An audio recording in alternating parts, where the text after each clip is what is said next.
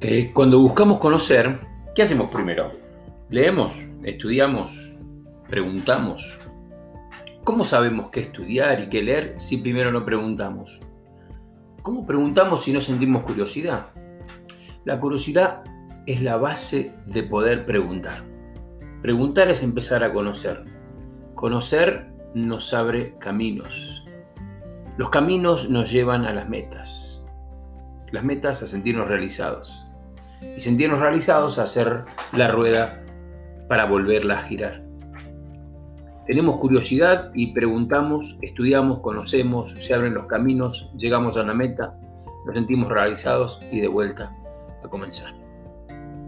Siempre me gustaron las entrevistas, conocer la vida, el pensamiento, las ideas, trabajos, metas y filosofía de los demás, en especial de aquellas personas que, por el lugar que ocupan, producen en nosotros curiosidad en cuanto a ellas. Pero no solo sobre personas, también sobre hechos y situaciones que se viven a diario que nos llevan a querer entender aún un poco más.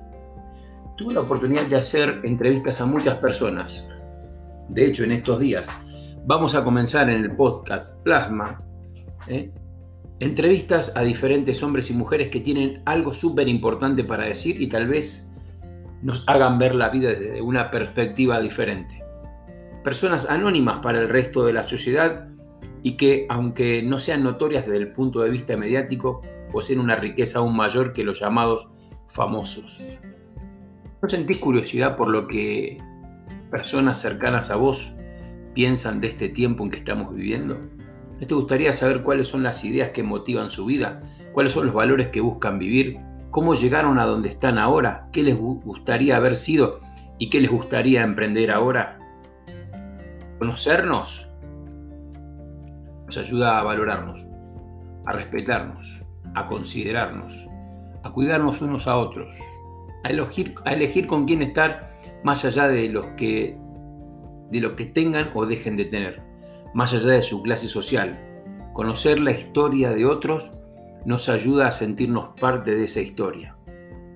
No dejemos pasar el tiempo y busquemos conocer más cada día a quienes nos rodean, a quienes admiramos, a quienes buscamos invitar. La entrevista que más me hubiese gustado hacer es a Jesús, el hombre de la historia. Tengo muchas preguntas en mi mente para él y aunque esa entrevista jamás se llevará a cabo, sé cuáles son las respuestas a cada uno de mis cuestionarios. Todas están escritas en la Biblia, que es la palabra de Dios, y donde quedaron registrados todos sus dichos. Él despierta mi curiosidad y mis ganas de aprender. Imaginar mil y un preguntas y buscar mil y un respuestas. Hasta la próxima.